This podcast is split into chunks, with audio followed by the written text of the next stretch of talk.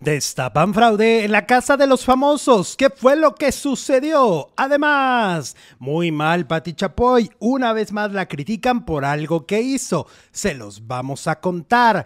Por si fuera poco, Laura Bozo ya está enterada que se queda sin trabajo. Además, ¿qué sucedió en el primer capítulo que estrenaron sobre el documental de Paco Stanley a 24 años de su muerte?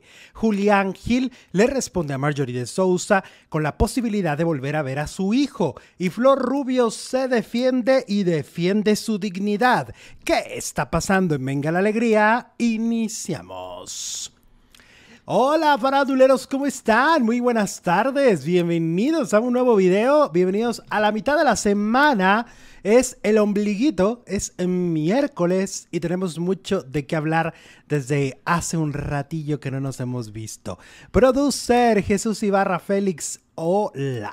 Hola Alex, buenas tardes. Gracias a todas, a todos por acompañarnos este miércoles 7 de junio del 2023 y claro que hay encuesta para los que están para los que pensaban que no hay encuesta o ¿Qué pasa? Ahí está la encuesta y se las voy a decir en este momento. ¿Te ha gustado la casa de los famosos? Sí, no y no la he visto. 40, 13 y 47. Ok.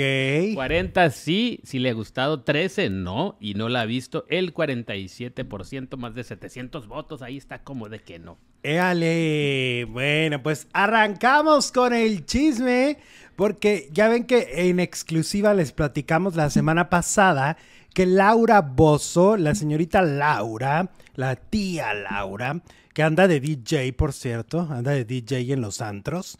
Este es bastante peculiar verla ahí, que nada más mueve las manos como ni siquiera tiene idea de lo que está haciendo, porque ni siquiera ella está poniendo la música. Eso es una mentira, ¿no? Nada más les ponen el título de DJ, entonces, como a Pedrito. Como a Pedro Sola. Bueno, total de que ayer ya se dijo en Radio Fórmula que ya le dijeron pues lo que aquí se había comentado, que se va a quedar sin programa de televisión, que es insostenible su programa, que ha sido uno de los más grandes fracasos en la historia de Imagen Televisión. Eh, yo creo que Imagen, sí, la verdad, le apostaron al caballo perdedor en este caso. Mira, pero ya lo este presentía desde la casa de los famosos. ahí lloraba por su coquita, ahí lloraba ahí estaba llorando por la coquita, que no tenía coquita. Se equivocó de casa. Se equivocó de temporada. No, de, de, empresa y de todo. Pues sí, porque ahora sí tienen mucha coquita. Le, sobra. Lo que sobra en la casa ahorita son coquitas. Coquitas, bueno. porque aparte es patrocinador, entonces no lo pueden quitar. No, pues puede, no puede cambiar eso. Y no pueden poner nomás ahí, ahí el anuncio. no, no, es ahí para que te, te antojes. Si pues te fijas, están llenas de latas, de jugos, de agua. Y todos se, lo tienen que consumir, aunque no les guste en el contrato. Bueno, total que Laura Bozo ya le, ya le dijeron y que al parecer pues dijo así como de, bueno, pues que no se puso tan loca como pensaban, porque ya es que está bien loca, ¿no? Entonces no, no, se puso tan mal de la cabeza, no, no, no explotó, pero este... Había tomado su coquita. pero finalmente le, pues ya le dijeron, y al parecer el programa que se va a quedar en su lugar, que quieren es este... Cosas de la vida con Rocío. No, no, no. No, el que quieren es enamorándonos. Enamorándonos, la versión imagen. ¿Eh? Versión imagen. Sí. Porque acuérdate que era de Televisión Azteca. Ahorita lo tiene Unimás, mm, ¿no? Ahorita los derechos los tiene en, en, Estados Unidos lo tiene Unimás. Y luego, entonces, pues parece ser que se lo quieren llevar este formato a a imagen, que la verdad en, su momento fue muy exitoso cuando lo produjo Magda Rodríguez, ¿tú te acuerdas? Sí. Alcanzaban creo que hasta 3 millones de, espectadores. Pues fue cuando alcanzó la fama y, eh, cuando se hizo célebre ese, ese, formato y por eso muchos lo quieren, ¿no? Entonces ahora al parecer lo quieren y que lo quieren con Gaby Krasus. Pero Gaby Krasus ya, ya fracasó en ese horario, ¿no? Sí, con, pues, con, su talk show. exacto. ¿Para qué la ponen a ella? Pongan a alguien nuevo, porque pues, si ya fracasó, como que me parece que, o sea, es como volver a lo mismo, es otro formato, pero la conductora ahí no funcionó. ¿Sabes a quién deberían de llevarse? A Carmen Muñoz, que es una sombra en Televisa, ¿no? La tienen desempleada. Nomás se la llevaron como para que no les hiciera precisamente sombra, ¿no? Sombra. Azteca. Ajá. A muchos se los llevan así para tenerlos congelados. Pues ya no tiene programa, ¿no? Se lo quitó Maribel Guardia. Se quedó con el Maribel Ajá. Guardia. Ok. según yo. Entonces, bueno, pues Carmen Muñoz estaría fabulosa que la regresen a enamorándonos. Fue la exitosa en, esa, en ese programa, ¿no? Que ojalá y les quiten la coquita por no hacer prueba, dice Atenea y nos manda dos dolarotes. Muchas gracias, A- Ate. Al ratito vamos a hablar de la casa de los famosos, como no traemos todo el chismarajo y algo más que nadie sabe. Eh, ¿Cómo ha ido seguido Tomasito? Dice Cintia. Fíjate, Cintia, que ya mañana le toca su última pastillita y ya estamos en un, ¿qué Ay, te sí. gusta? 99%. Ya estamos. Oye, no, sí. Ya la hizo. Afortunadamente, este, la verdad es que sí nos pegó un buen susto, Tomasito. Este, sí nos mantuvo varios días en, en- en jaque, ¿no? Sí. Este, anda, yo, mira, hasta pesadillas Y tenía. Muchas gracias a todos los que han No, preguntado no. por el Tomasito.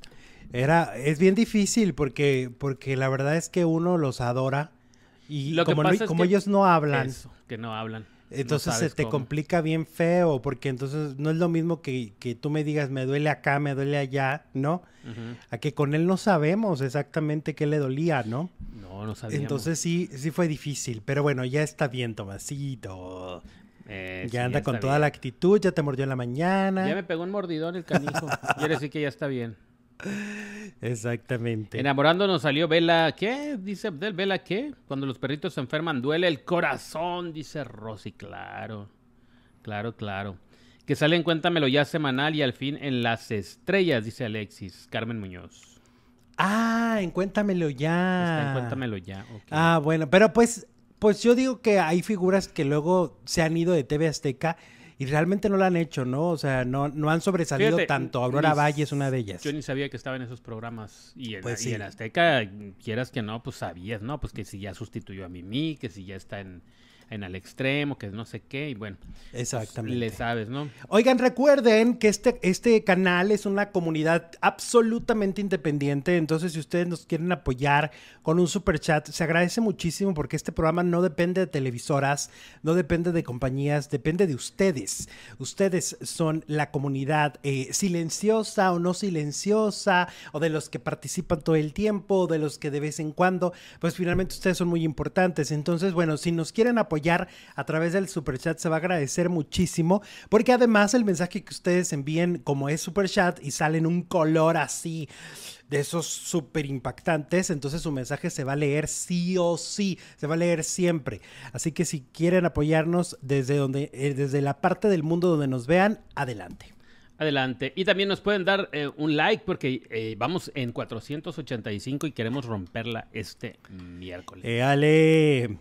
Oye, vamos con eh, la tía Lucía Méndez, que en las redes sociales la volvieron a criticar. Ya ves que a, la tía Lucía siempre la critican.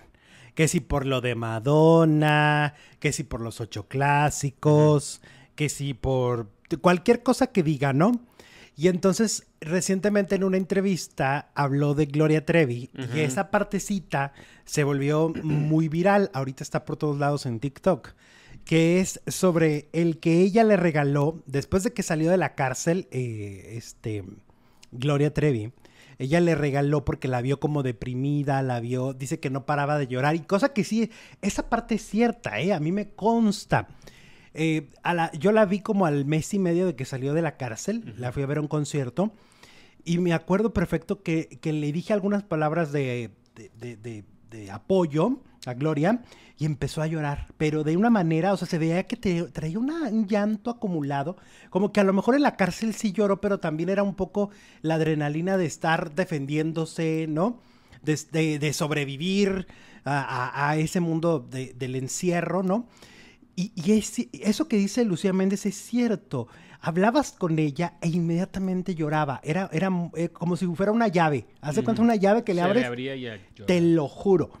Y ella, a ella le pasó igual. Va, la visita y se pone a llorar Gloria.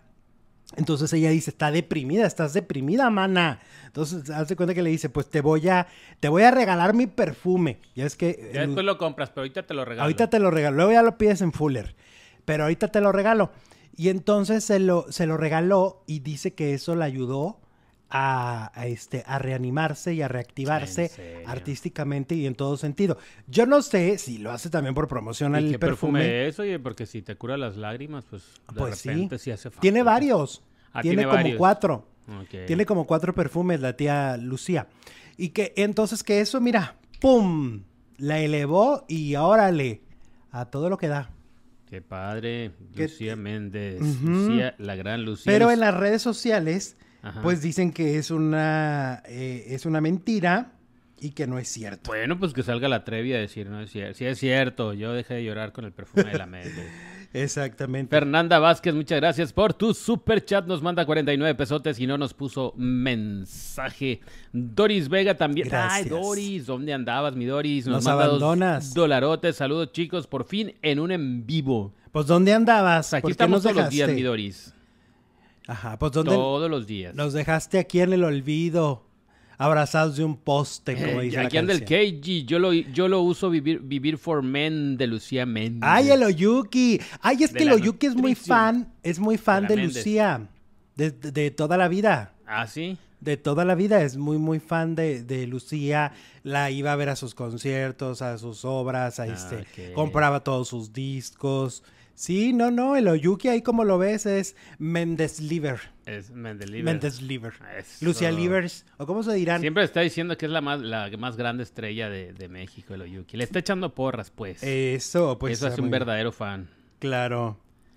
Eh, ok.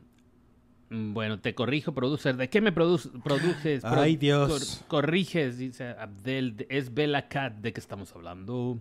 La de la gatita. ¿Cuál batita? ¿Eh? ¿Cuál batita? Gatita. Pues ahí dice, no Ah. sé de qué está hablando, pero dice que de la gatita. Ah, bueno, gracias Abdel. Ah, Gavino Nájera nos manda 25 pesotes y nos dice, buenas tardes, buenas tardes, mi Abdel. Hola, buenas tardes. Buenas tardes, buenas noches, buenas madrugadas, depende de la hora en que nos estén viendo, pues ahí les va nuestro saludo con mucho cariño. Dale. ¿Quién, quién checa el micrófono? ¿De qué estamos hablando? Corríjame. A ver, Bueno. ¿qué pasó? Francesca Sanabria nos manda dos dolarotes. Hola, Franchis, ¿cómo estás? ¡Oli! Nos manda un emoji de esos que te gustan. Ay, me encantan los emojis, los stickers. Los stickers. Sí, eso me, me- me pone, me pone bien, me pone de buenas. Eso. Oye, pues Patti Chapoy. Resulta que Patti Chapoy otra vez en la mira de todo el mundo y la están critíquele, critíquele, porque revictimizó otra vez a alguien. ¿A quién? A la esposa, bueno, ya se están separando, pero todavía es esposa de Héctor Soberón. ¿ok? Eh, revictimizó a, ah, no, a la madre del hijo de Héctor Soberón, a Brigitte, no a la esposa, a la que le reclama la paternidad. Eh, Brigitte se llama. Que ya ves que lleva varios años con esta denuncia, ¿no? Esto de, de la, de la paternidad, ¿no? Actualmente el, el hijo de Héctor, que aseguran que es su hijo pues, a través de pruebas de ADN, tiene 13 años, ¿no? Por parte de los abogados de las autoridades decidieron imponer a Héctor la sentencia final en caso de que no se presente de manera correcta ante la ley, ¿ok? Este, y bueno, dicen por irresponsable obligarán a Héctor Soberón a asumir la paternidad de su hijo. Eh, en su momento destacó que el hombre que recientemente anunció su divorcio le amenazó a esta mujer con desaparecerla y hacerla cachitos. Eso fue lo que le dijo, ¿eh? Imagínate nada más que fuerte. Al comentar la nota, Mónica Castañeda, colaboradora de Patty, hizo énfasis en el hecho de que la presunta afectada por parte de Héctor debió cuidarse a sí misma. Dice, entiendo esta parte que ella era menor de edad y que para Héctor actuó de una parte de privilegio. Pero al final de cuentas, creo que cuando uno empieza a tener relaciones es responsabilidad de las dos partes. Asumir los riesgos que puedan pasar es la responsabilidad de ella. Si ella tenía o no una educación sexual, tampoco es responsabilidad de Héctor, dijo la periodista de espectáculos. Eh, Mónica además eh, hizo énfasis que dice ya sabía en lo que se estaba metiendo cuando se relacionó con el actor Héctor Soberón. Entonces, esos son los comentarios que hicieron las conductoras de Ventaneando referentes a este tema. Y la verdad es que, pues, si es una menor, pues no puedes decir este tipo de situaciones, ¿no? Pues por algo son menores, ¿no? Porque Exactamente. No son responsables de lo que hacen. Y Héctor ya era mayor de edad, muy mayor. Pues el chamaco tiene 13 años, ¿cuántos años tiene Héctor, no? Entonces, Héctor estaba absolutamente consciente de la, de la situación. Y yo creo que cuando se es mayor de edad, efectivamente la responsabilidad es en conjunto, ¿no? Eh, de, pues te, te cuidas, no te cuidas, pero es responsabilidad de los dos cuando se es mayor de edad. Pero no lo era, tenía 16. Entonces... Y aunque fuera mayor de edad, creo que las ¿Cómo, cómo a la, tan a la ligera te metes en la cama de alguien más? Claro. ¿Qué, ¿Sabes qué condiciones?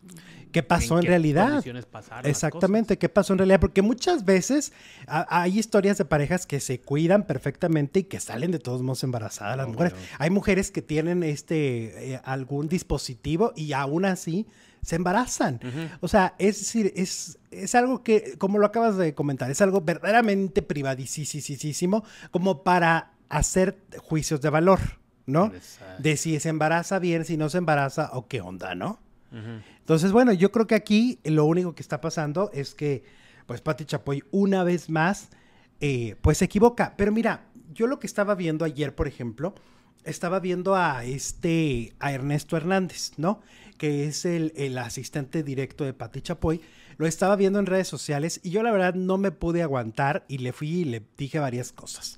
Porque criticó a Nacho Lozano eh, lo criticó por eh, mostrar una fotografía en falda, eh, porque en el 2019 hizo un programa en falda.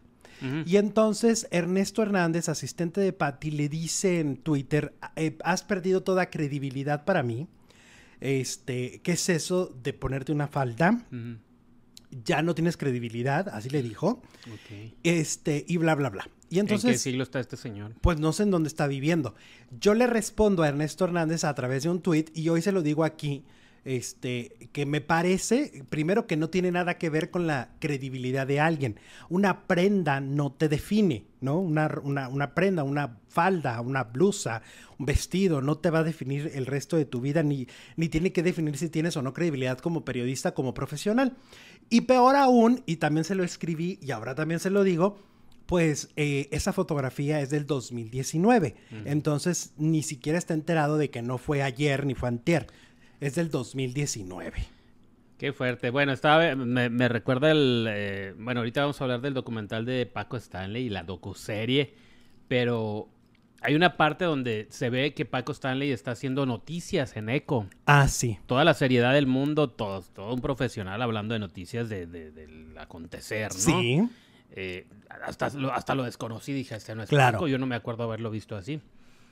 Y terminaba el programa y se iba a hacer el show de, hacer, hacer este, sus parodias y sus... Sí, claro. Comicidad.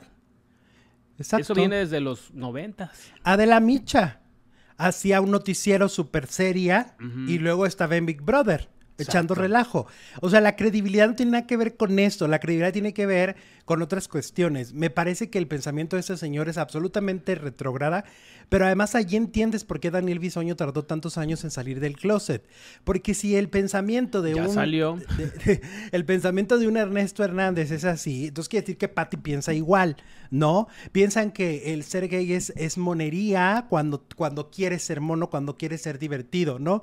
Y, este, y ya cuando alguien de noticias, alguien que hace un trabajo súper profesional todos los días, no es merecedor de ponerse una falda, porque eso lo hará menos, según ellos, ¿no? Según su mente, según... Y, y entiendo que sea generacional, pero también yo creo que te adaptas a los tiempos, ¿no? Te adaptas a la época, al final de cuentas. Entonces, Ernesto Hernández me parece que está fuera de base, completamente. ¿Estás de acuerdo? Totalmente. Pues sí, a ver qué opina la gente. Eh, dice, mi prima fue la perfumista que hizo el perfume de Lucía y nos dotó a todas las primas. Y claro que sirve, dice Sandunga. Y su perro eh, Gardel. Eh, ¿Qué más? Una vestimenta no te define, dice mamá chismosa. Pues por supuesto que no. Ha de ser de los típicos que dicen, ella se lo buscó porque iba con minifalda. Que no, tampoco tiene nada que ver. Muchos de los están esperando en la segunda parte y piensan que es la primera, dice Dinora. ¿De qué hablamos? ¿De qué hablamos? Un saludito a los mejores, los quiero mucho. Gracias, Pati. Me encanta su programa, dice Silvia Gómez. Eh, dice Suárez, Manuela, Manuela Suárez. Hola, soy de Ecuador, pero vivo en París. Les mando un beso a los dos, Alejandro y Jesús. Gracias, Manuela. Eh, ay, no, todo mal para empezar, era menor de edad. Y segundo, porque ¿por qué solo la mujer tiene que cuidarse tan retrógrada? Exacto, Marlene. ¿Por qué toda la carga eh, negativa pues se la avientan a ella? Dice Sophie Lopes, lamentable que unas uh, mujeres hablen y juzguen a otras. Qué misóginas. Claro, ¿dónde queda la sororidad entre mujeres? Eh, hay que tener seriedad, chicos. ¿Cuándo han visto a López Dóriga con falda? Dice Jorge Guzmán. Bueno, pero pues también López Dóriga, ¿cuántos años tiene? Hoy se cumple 24 años de la muerte. Pero, a ver, a ver, a ver, pero podría ponerse la falda si le diera la regalada gana, ¿no? O sea, aquí el punto está que, que la gente no, eso, a ver, las prendas, la las, eh, preferencia, ¿no? No definen a una persona. Eh, exacto, pero, pero, eh, pero a ver, vamos a ver. Nacho Lozano siempre ha mezclado la comicidad con la noticia, con el chacote. López Doriga, ¿no? Esa no es la imagen que vemos de López Dóriga. Entonces sí sería raro un día verlo con una falda, porque no es a lo que nos tiene acostumbrados. Sería una sorpresa, porque finalmente, este, como lo dices, al final de cuentas, Nacho utiliza el humor. Ajá. O sea, el humor es parte de él. El humor, la informalidad, el ser así como más cercano a la gente, y López Dóriga, ¿no? Exactamente. Eh, dice, producer el Ciberroble, ya se olvidaron de mí. Salúdame, Germán Dávila. Saludos, ¿Qué Germán. ¿Qué pasó? Claro que no. Muy buen documental, el del show de Paco Stanley, dice Patti. Gracias, gracias, Patti. Eh, ¿te, ¿te, ha gustado la casa de los famosos? El 39% dice que sí, el 17% dice que no y el 44% pues no la ha visto. Dale. Eh, soporten las faldas, no tienen género. Axel Rose usaba, los irlandeses usan, dice Sophie Lopes. Pues era, algo lo que traía Nacho Lozano, ¿no? Una faldita. Exactamente. y seguro lo hizo por algún día en especial que había. Porque le dio la gana. Ajá, pero, eh, pero al final del día, fíjate, o sea, en pleno 2023, eso sigue siendo escandaloso, ¿no? Cuando a mí me sorprende que la gente se escandalice porque alguien use falda, pero no se escandalizan eh, por cosas mucho más graves y delicadas que también se dicen y se publican, ¿no? Por abusos, por muchas otras cuestiones que creo que ahí tendríamos que estar más escandalizados. hemos, hemos perdido esta sensibilidad eh, del ser humano, ¿no? De, de entender al otro ser humano y nos clavamos en lentejadas, ¿no? Pues Literal se dicen más cosas más feas en la televisión, en algunos programas de espectáculos, de noticias y de todo, que el usar unas falditas que y yo lo que le decía no le hacen daño a nadie. A Ernesto Hernández y, este en el tweet fue de, pues en Ventaneando han hecho cosas peores y no por eso su credibilidad, ¿no?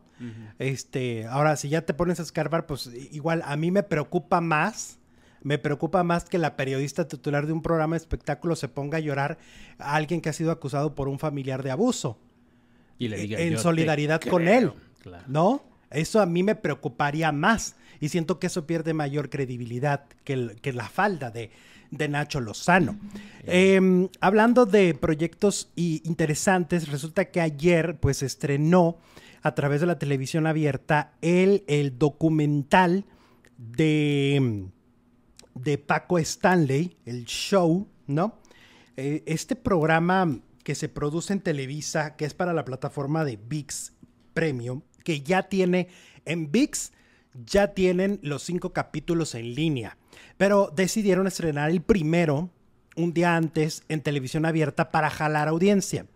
¿De qué va el documental? Pues el documental va, va a contarte qué pasa el 7 de junio de 1999. Un día como hoy, aproximadamente a esta hora. sí, qué casualidad. Exactamente. Un día como hoy, hace 24 años, a esta hora, eh, Paco Stanley fue asesinado al salir de un restaurante, en donde también muere el, chofer que lo acompañaba. Este es herido de bala su compañero que hacía la sección de espectáculos, Jorge Gil. Y su compañero Mario Besares se queda en el baño y a él no le pasa nada.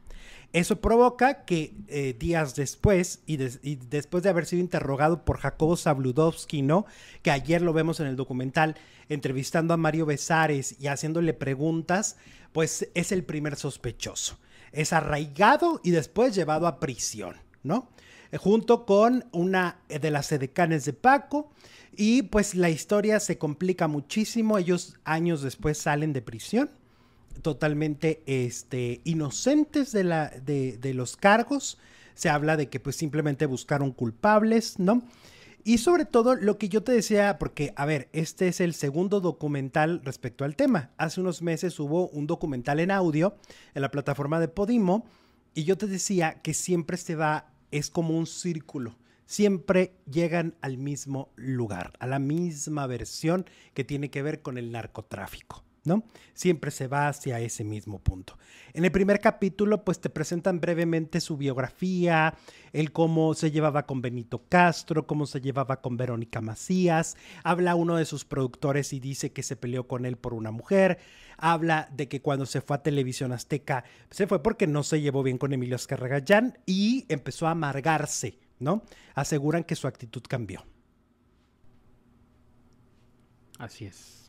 Oye, pero cosas desconocidas de Paco Stanley. Yo no sabía que había salido en la carabina de Ambrosio, que había sido el titular de la carabina de Ambrosio. Después de César Costa. Después de César Costa. Eh, eh, me, sorprende todo lo, todos los eh, famosos que salen ahí, todos los que estuvieron pues alrededor del tema, ¿no? Sí. Pati Chapoy, Salinas Pliego, eh, Azcárraga. Es que lo que lo que sorprende la libertad en Televisa de pasar a la gente de Azteca en, la en su pantalla, ¿no? Pues es que estaba en Azteca ya. Al final.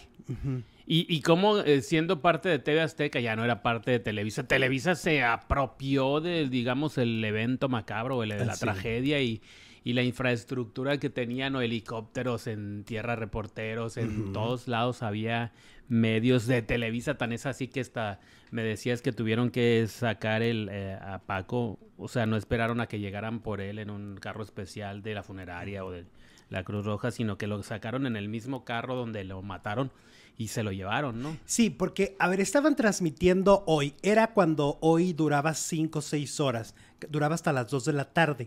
Y entonces una de las secciones era que Lalo Salazar, anduviera en el helicóptero ahí en todo, en todo lo que el periférico, la Ciudad de México, y de repente eh, pues le tocaba reportear ciertas cosas. Ahí les tocó este asesinato y al principio no sabían que era Paco Stanley. Pensaban que era algún político, era alguna persona. Por el tipo de camioneta, porque no cualquier persona en aquella época traía una camioneta así. ¿No? Era una camioneta como muy específica, como para otro tipo de, de, personas. Sí, pues para un político, para alguien del, crimen, ¿no? No la farándula. No. No, no la farándula. Entonces, es muy interesante ver todo lo que pasó ahí alrededor eh, eh, eh, en la... Pues sí, en, en, la zona donde, donde muere, que a la gente le vale y quitaban los, había listones, ¿no? Alrededor del área, la quitaban y se iban y se, y se aventaban prácticamente para verlo, ¿no? O sea, había una... Si hubiera sido época de celular, tendríamos una cantidad de videos así, directos al, cuerpo de Paco, ¿no? no era época de celulares con cámara, había celulares, pero solo para llamar. ¿No? Y aún así yo recuerdo que fue muy fotografiado y había imágenes hasta para tirar en los diarios y en todo. No había internet, o sí, no sé, iba empezando hace veintitantos años, pero sí, sí fue como muy, muy expuesto. Sí, el, documental me parece que está muy bien hecho. Siento que está con mucha libertad. O sea, el tener a Emilio Azcárraga ya sentado ahí a dar una versión, ¿no? También de por qué, no, por qué Paco ya no estaba.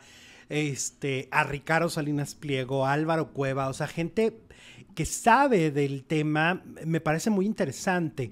Eh, el primer capítulo termina cuando van a sentar a Mario Besares que según lo que ya leía, hay gente que ya vio, pues son cuatro horas más, hay gente que ya vio lo que sigue del documental, dicen, estaba leyendo en el grupo, que se quejan de que Mario hace como bromas constantes del tema, mm. como que lo toma mucho sentido del Le humor. la vuelta. Ajá, cosas así de que, ay, déjame voy al baño. Así mm, como, como en aquella ocasión. Como en aquella ocasión.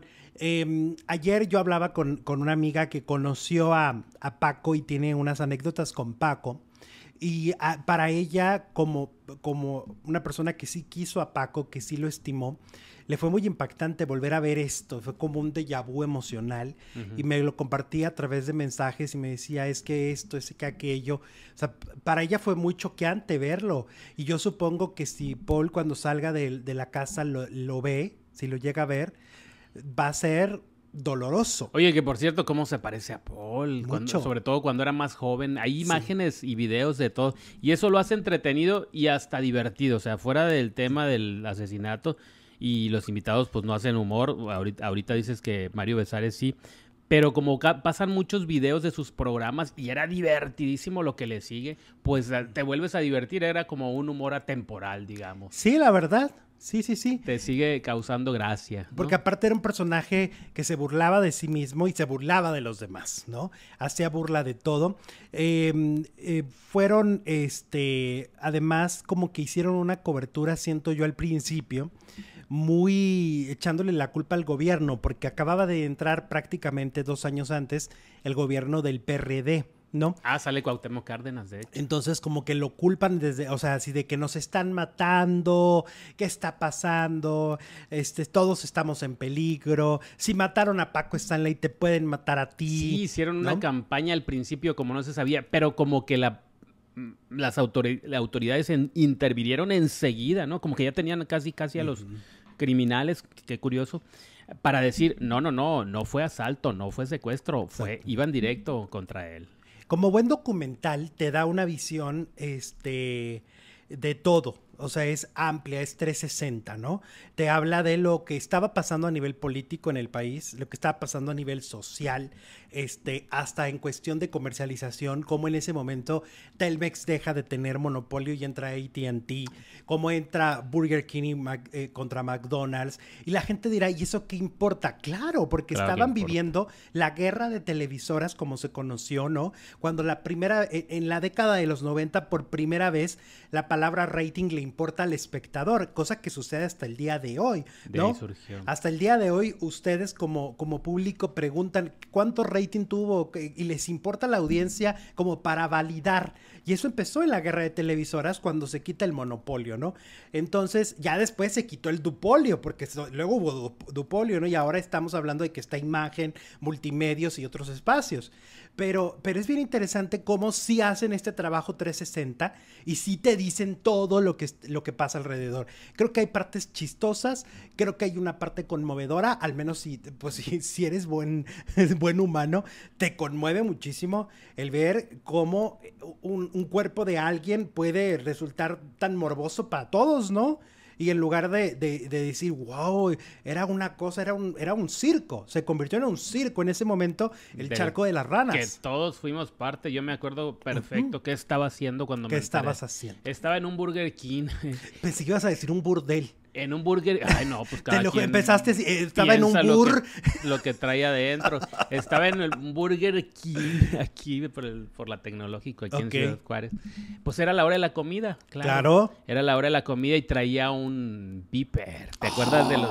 ¿Te acuerdas del tírame un bipazo? El rico siempre humillando. El, bueno, entonces, pues me llegó un. Ahí el, ya ves la leyendita. Llegaban noticias. Sí, te llegaban las noticias y te llegaban al momento. Sí, claro. Entonces, pues sí, me acuerdo que así me enteré mataron al conductor Paco Stanley o algo así. Wow, fíjate.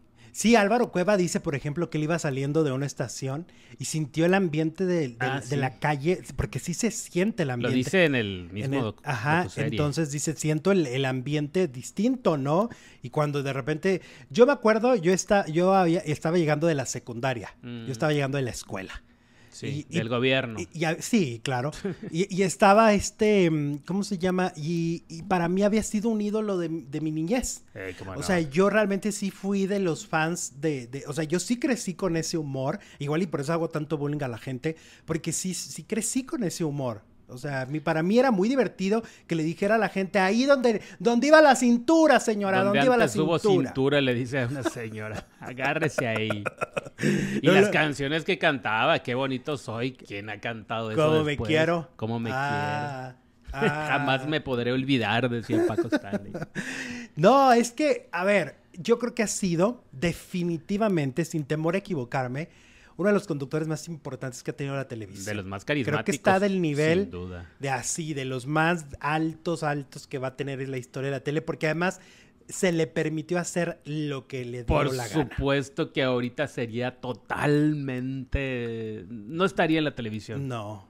Porque los chistes eran gordofóbicos, homofóbicos, de todo lo que termina en fóbico. Todo. Todo. Sí, entonces. Pero te reías, eran los tiempos. Claro, era, era, era otra época. O sea, no puedes hacer una cancelación eh, retroactiva.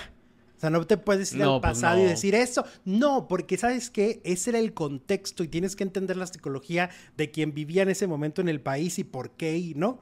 No existe esta cancelación de, ay, pero es que de lo peor, bájale dos rayitas, ¿no? Entiende el contexto. Fíjate, estoy leyendo un libro de Steven Spielberg, a propósito, paréntesis, eh, que habla precisamente de cuando remasterizó E.T., 25 claro. años después, 20 años después, que cuando salía la escena del cuando él vuela el niño en el avión que lleva E.T., Ujú. los policías llevaban pistolas. Entonces en la remasteriz- remasterización estaban precisamente en todo eso de lo políticamente incorrecto y no sé qué. Entonces cambiaron las pistolas digitalmente por radios. Entonces muchos años después dice que se arrepiente de haberlo hecho. Pues porque era el contexto de esos años sí. de los ochentas, ¿no? Del IT. Era la historia que se veía. Entonces, ¿por qué borrar una parte Es que, que se sí. vivió? Es que, por ejemplo, esto de lo políticamente correcto o incorrecto está llevando al traste a compañías como Disney, que por querer encajar en el, en el pópulo y en, la- y en el, ay, todo tiene que ser inclusivo, todo, ay, todos vamos a ser inclusivos, viva, viva, Sí. ay, ay, ay. Y entonces ocurren fracasos, porque hay cosas que no puedes cambiar del todo. Hay cosas que tienen una esencia, que tienen una forma y, una, y un formato que para qué cambiarlo. En cam- y, los cambian y ¿qué sucede? Muchas de estas versiones eh, de, que se están haciendo de estas películas animadas quieren encajar y ¿saben qué está pasando? Nada. Se vuelven proyectos anodinos, ¿no? No sucede nada con ellos. Nadie los va a recordar. Pero porque están hechos para apaciguar a las masas y decirles, claro, aquí somos inclusivos, ¿no? Ahí les va una cucharadita de la inclusión para que no se me enojen, ¿no? Paco Stanley no tenía nada de inclusivo y era irreverente. Y, lo- y la irreverencia también hace falta en la televisión y Tenía en un los humor medios. negro delicioso el Paco Stanley. Tenía un humor negro que... Sí. ¿Cómo te reías? Pero aparte era delicioso ver que mucho era improvisación, si te fijabas, Todo, dependía sí. de Yo la audiencia de un- ese día. ¿no? De cómo iban vestidos, de cómo se comportaban, o lo que recibían las llamadas, o lo que entre él y Mario se decían.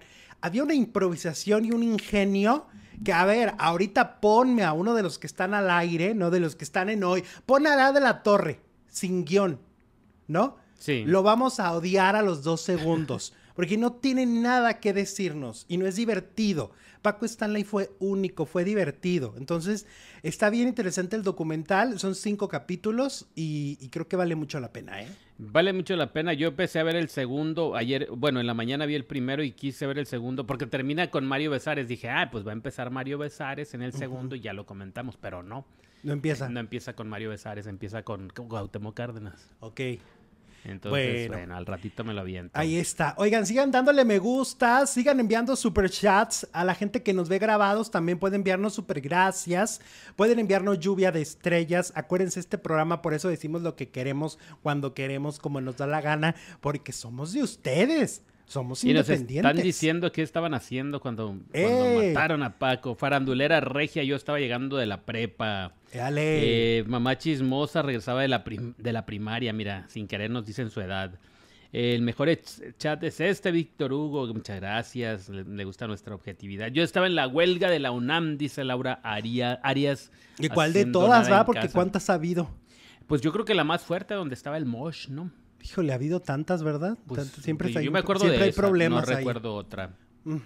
Eh, yo regresaba de la primaria, mi mamá venía corriendo para ver el chisme, dice la mamá chismosa. Yo vi la primera vez la noticia en la cafetería de la prepa. Ah, ok. Dicen que se compara lo que la- el, el impacto televisivo que esto tuvo con eh, lo de las Torres Gemelas del 2001.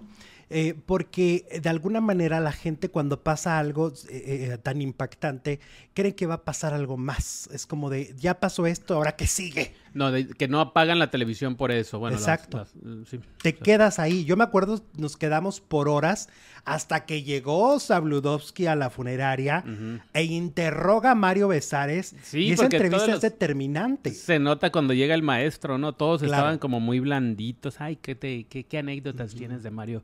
Y llega Sabludowski y empieza con preguntas incisivas que lo hacen sudar. Como dice López Dóriga, el periodista es incómodo y si no incomoda, entonces no es un buen periodista. Debe de incomodar. Porque en este tipo de situaciones, fíjate qué tan trascendente fue lo que sucedió ahí es en esa en esas entrevistas en esa entrevista fue determinante para un juicio. Ajá. O sea, de ahí es cuando la gente empieza a sospechar, porque Mario se veía titubeante, no se veía seguro de sí, cuando le preguntas sobre el por qué se fue del, al baño, o sea, todo eso. Eso es lo, es lo que debe hacer un periodista. Es como lo que hizo eh, Carmen Aristega, Aristegui cuando Frida Sofía el temblor, ¿te acuerdas? Ah, claro. Que todo tele- Televisa estaba sacando historias rosas. Ay, pues no, ya la estamos esperando aquí con flores a la niña.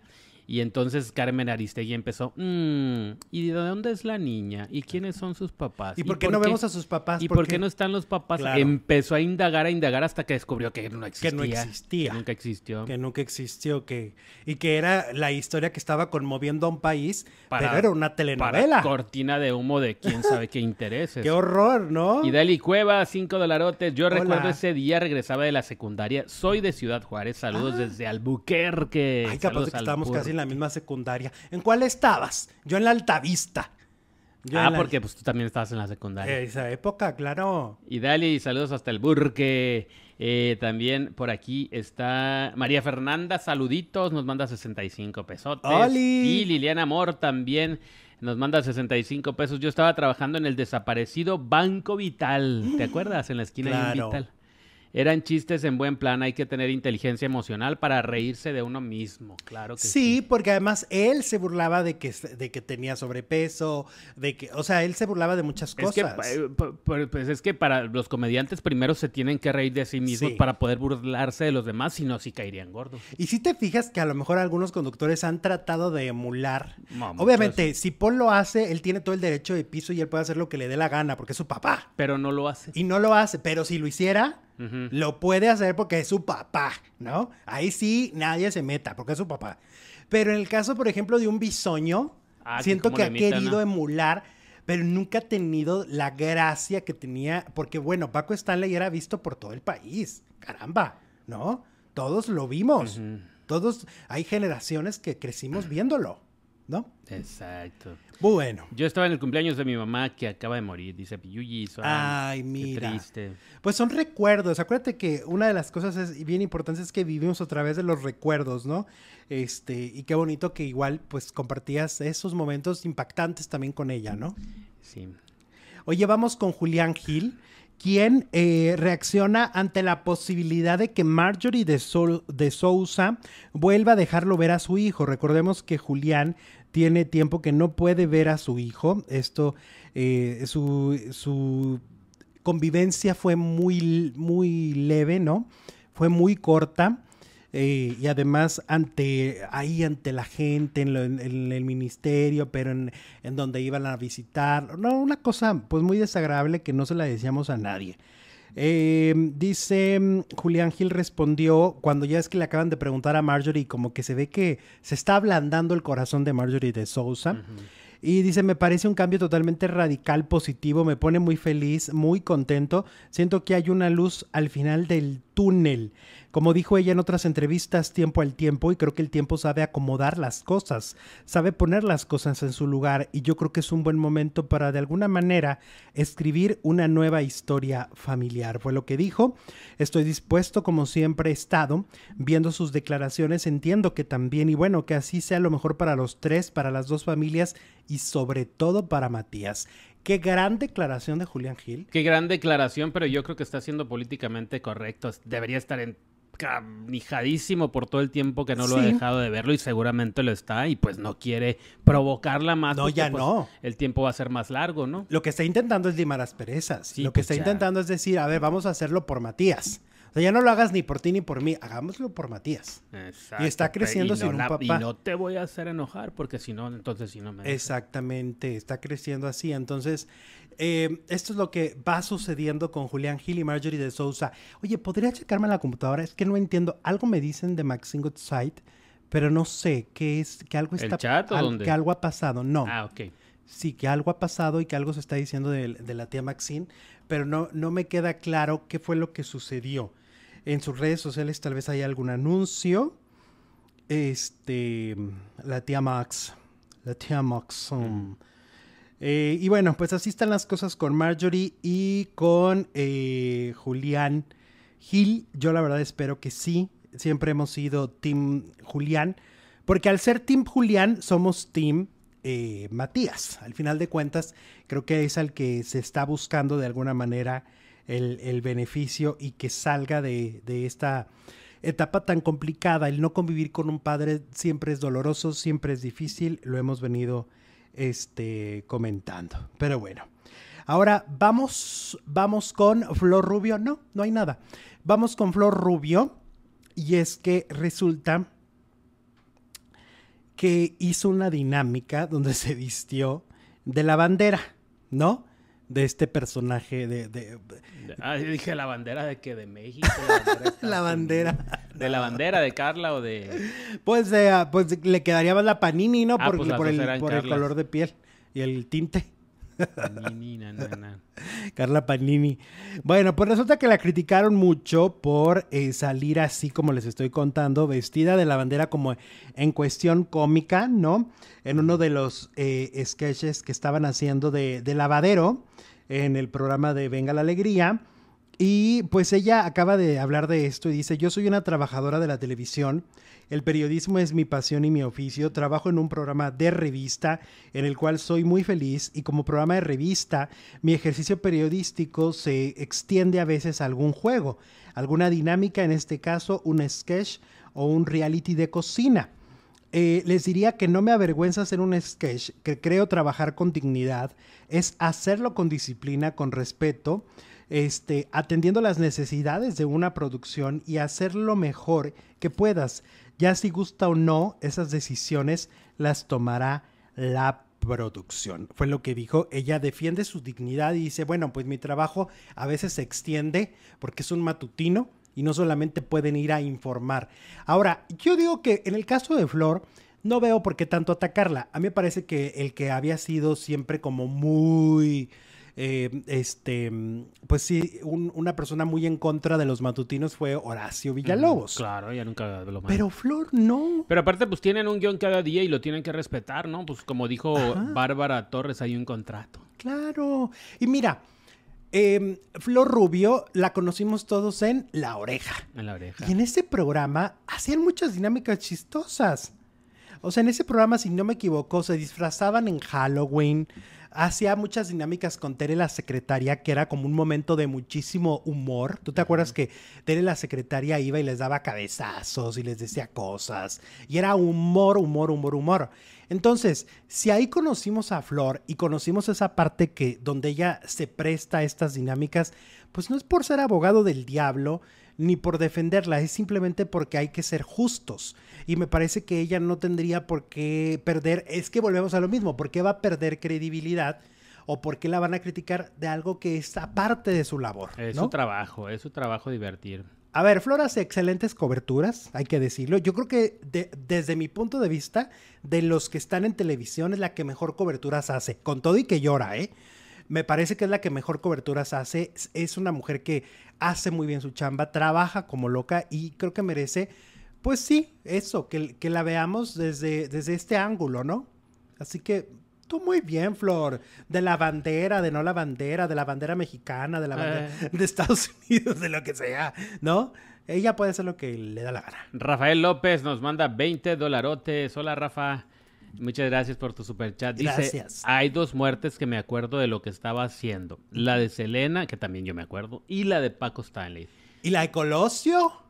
Oye, también me acuerdo que estaba haciendo, ¿cómo no? Oye, la de Colosio cambió el rumbo de un país. Por supuesto, ahorita te nos dices qué estabas haciendo. Yo les digo qué estaba haciendo y ustedes nos dicen que Yo no entendía muy bien. Yo tenía en ese momento eh, como ocho años.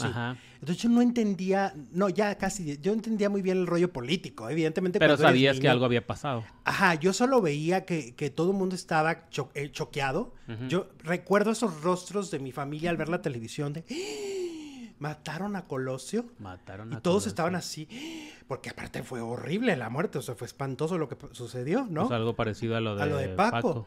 Y entonces yo me acuerdo que fue, y aparte a los 10 años no, no entiendes mucho la muerte todavía, no te queda muy claro qué que es, es eso, ¿no? No, pues sí. No, nadie te da una cátedra de, que de entender lo que va a pasar, y por, ¿no? Pero te, te, te sabes que algo pasó. Algo pasó y que algo muy feo estaba sucediendo. Pero claro, a esa edad, pues sigues jugando y sigues haciendo tus cosas. Ajá. Este, pero así yo lo viví. ¿Tú? Fíjate, yo estaba en, pues, en Sonora, imagínate, en Sonora. Uy. En Sonora, pues nos pegó fuertísimo. Yo tenía 17 años, creo.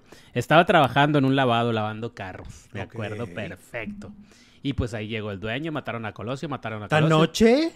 Sí, pues ¿qué horas eran? No, es que no lo mataron de noche, en el video se ve que es de día. Sí, pero con tipo 6, ¿no? Y pues ya de aquí que se empieza a correr el Pero ¿y rumor, pues ya eran las a qué 8 horas 9. cierran los negocios? 7, 8 de la noche. Bueno, Ajá. yo recuerdo, yo estaba Pues trabajando. era luto para, para ese es estado. que Sonora parecía que nos había caído una bomba. Obvio. Lo recuerdo tan, tan vivo el momento. Que nos dijo, ya váyanse a su casa porque pues ya, se va a poner feo. Sí. Y sí. Sí, porque Y- y aparte me fui a ¿sabes la casa sucede? y estaban todos así con las caras largas viendo las noticias. Que si te empiezas a preguntar, o sea, como adulto, y a decir, ¿y, y quién sigue? O sea, si un personaje así, un candidato a la presidencia, lo están matando ahí, frente a quién sabe cuántas personas alrededor, ¿qué va a seguir? ¿No? Que te, que te toca a ti. Bueno, no termino el mensaje de Rafa López. ver, Dice, Rafa. dos muertes que me acuerdo, Selena y Paco Stanley. Eh, de Selena llegaba de la primaria, lo miré con Abraham, el hijo de Jacobo. Ok. Ajá, sí, eso ocurrió en la, mañana. Y de Paco yo vivía en Tijuana, soy originario de Guanajuato y estaba en la prepa. Claro, porque el de Selena ocurre en la mañanitita, en el Yo hotel. me acordé en la noche en un antro. Digo, yo me yo lo Supe- te enteraste. en la noche en un antro. Ay, míralo. Bien parrandero. Oye, bueno, la casa de los famosos está dando muchísimo de qué hablar. La verdad es que están pasando muchas cosas en las últimas horas. Hay que decirlo, ha sido eh, una, una entrada, un inicio muy, muy fuerte. Yo esperaba que hubiera discusiones más adelante, pero ya hay discusiones severas. Y bueno, anoche resulta que decidieron no hacer una, una prueba que era determinante para la alimentación. O sea, ellos tendrían que estar haciendo una prueba para ganarse la comida. Si no la lograban hacer, pues entonces el 50% del presupuesto no iba. Y en este caso, Poncho de Nigris empieza a alborotarlos de no hacerla, porque según decía él, era inhumano. Dice, es inhumano esto. Tantas horas, tanto cansancio, etcétera. Tenían que estarse eh, relevando, ¿no? De manera constante todos los participantes. A mí me impresiona que él diga, fíjense nada más cómo de repente piensan estas figuras. Diga que es inhumano, cuando me parece que era más inhumano la primera prueba, pero allá había un auto de por medio. O sea, allá había ambición. Allá era, vamos a ganarnos un auto de 700 mil pesos. Y ahí no era inhumano hacer pipí en tu pantalón. Eso no era inhumano. Ahí dices, ok, creo que aquí tenemos valores distintos de qué es inhumano, qué es, o qué no es inhumano, ¿no? El no ir a un- al baño a hacer una necesidad física me parece mucho más fuerte. Pero bueno, total que entonces Poncho empieza a alborotar el gallinero porque aparte se ve que es bien ebón. Anda de ebón dentro de la casa y él quiere estar descansando y él quiere estar feliz allí y él parece que fue a, a un spa.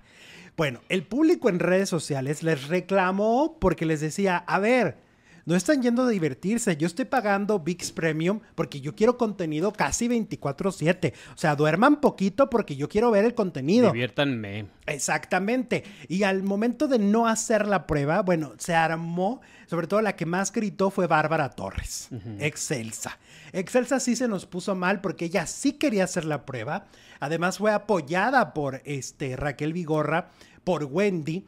Ellas sí querían hacer la prueba y Poncho alborotó para que no. Y finalmente no la hicieron. Pero además, la soberbia y la actitud de Poncho sí hay que destacarla, ¿eh? Porque hasta se le pone el brinco a la producción. Porque les dice, pues fuimos más inteligentes que ustedes. Burlándose. Como diciendo, nosotros tenemos el poder. Yo creo que esto amerita un castigo. ¿Tú Porque crees que sí, Nos por dejen sin supuesto. comida toda la semana. Pues casi, casi. Que coman puro atún. Este, ¿sabes qué pasa? A la única que le valió fue a Raquel Vigorra porque ella ya tenía asegurado sus... Ahí hace- come puro frijol toda la semana.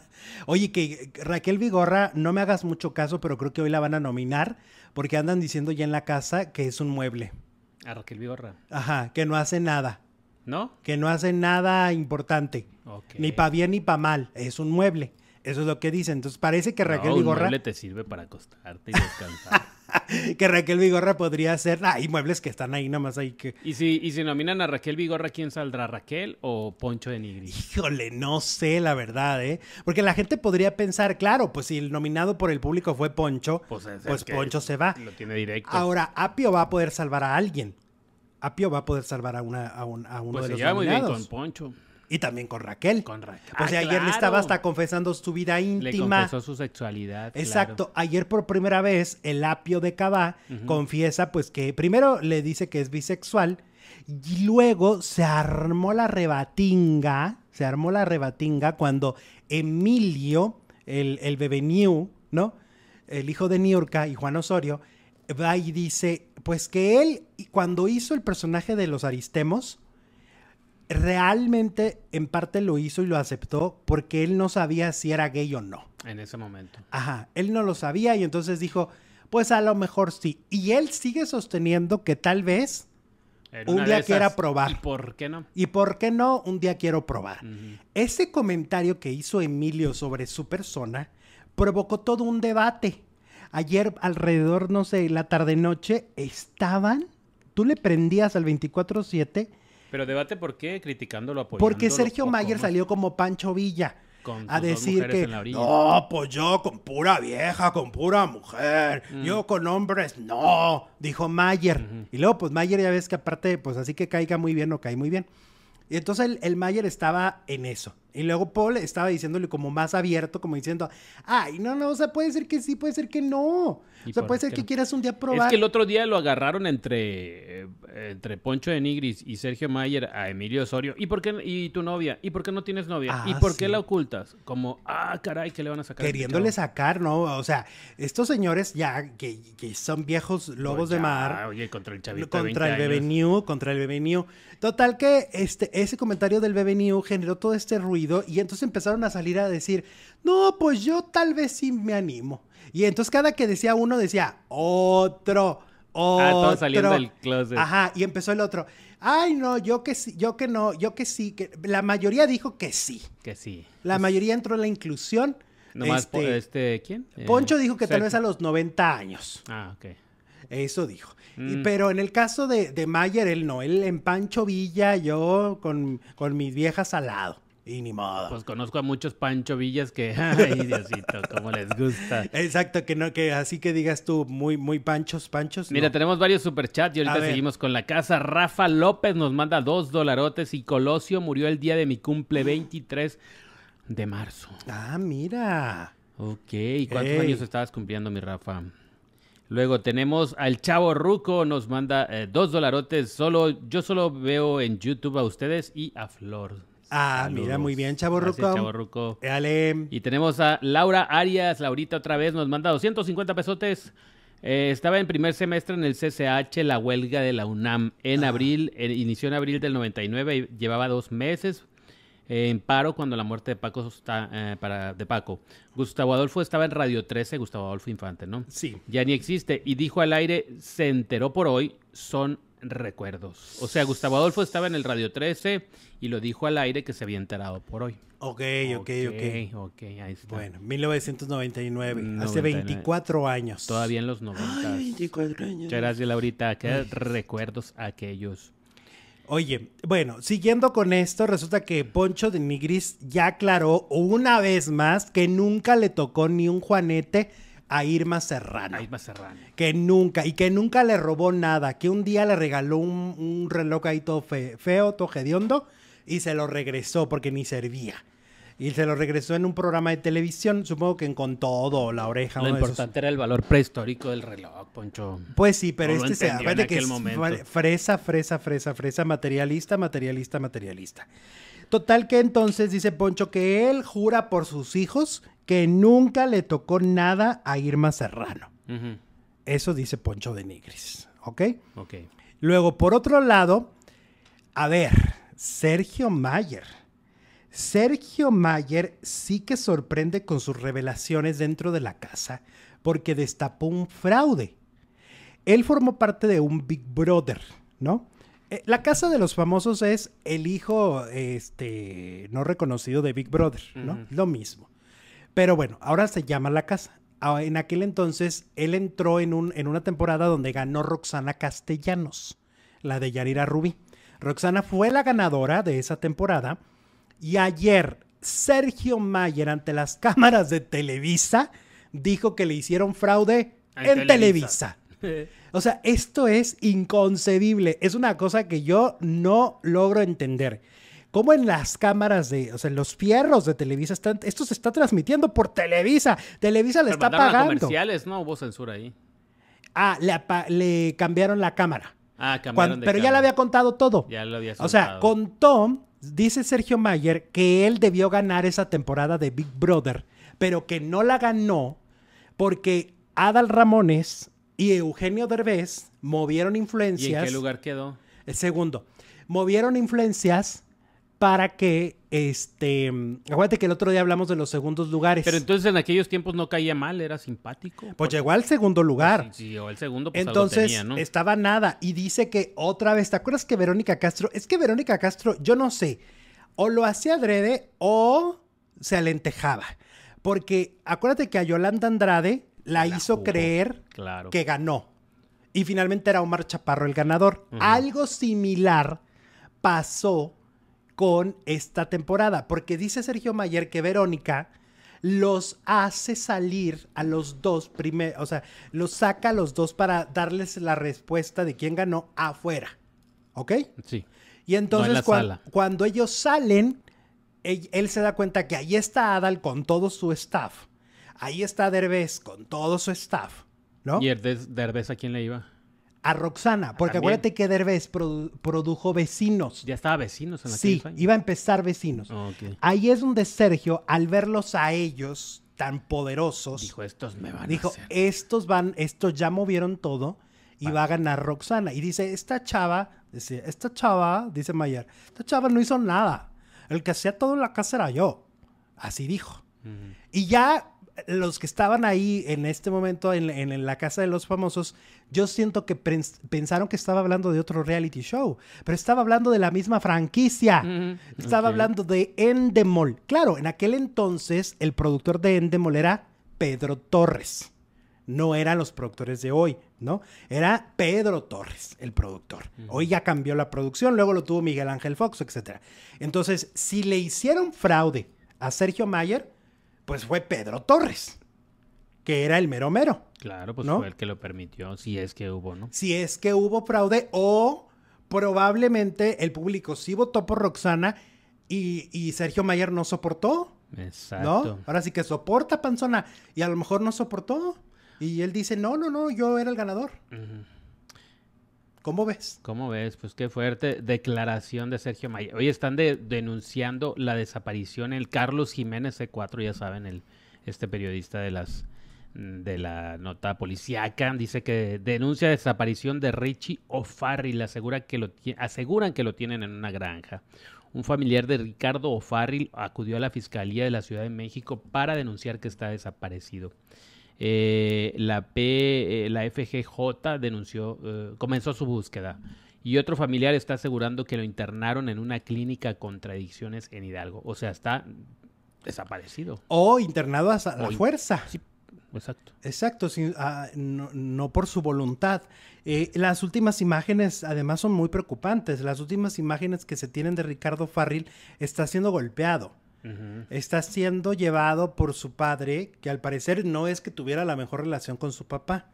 Y que su papá es el que se hizo cargo y el que lo mandó este, a anexar, ¿no? Eh, sin el consentimiento de Ricardo. Eh, yo no sé si eso es legal. Según yo, los anexos tienen que ser voluntarios. Se supone, pero muchos entran en contra de su voluntad. Este, pues, pues preocupante lo que está pasando con el estando pero Ricardo Farri. La verdad ha sido muy lamentable todo lo que hemos visto.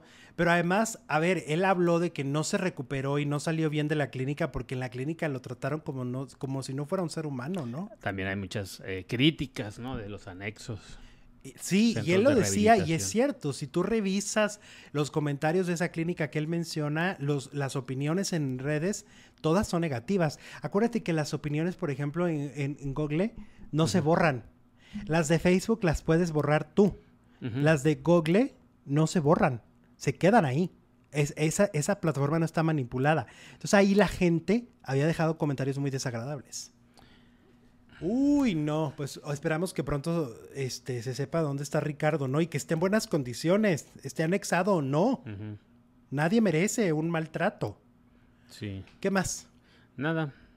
Nada, aquí Caía estoy. mejor Rox que Mayer, dice Eric Hernández. Mayer hablando de corrupción, dice Valvi Lázaro. Ay, es que cualquiera cae mejor que Mayer. Ajá. ¿No? ¿O qué? Así es. Sí, ¿no? Sergio Mayer es un hijado desde siempre, desde Garibaldi.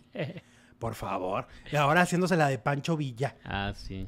Ay, de veras. Yo anduve anexada, pero era fuera de serie y luego cambió y ahora lo cerraron, dice Andrea Victoria. Ah, era muy bueno el anexo. ¿Qué ¿A pasó? poco?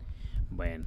Oigan, vámonos a la segunda transmisión. El chisme no para, ¿eh? Vamos a seguir hablando de la Casa de los Famosos, de las telenovelas, de Venga la Alegría. Tenemos tanto que decir y nos vemos en dos minutos. Vámonos. Regresamos en Alejandro Zúñiga Telenovelas.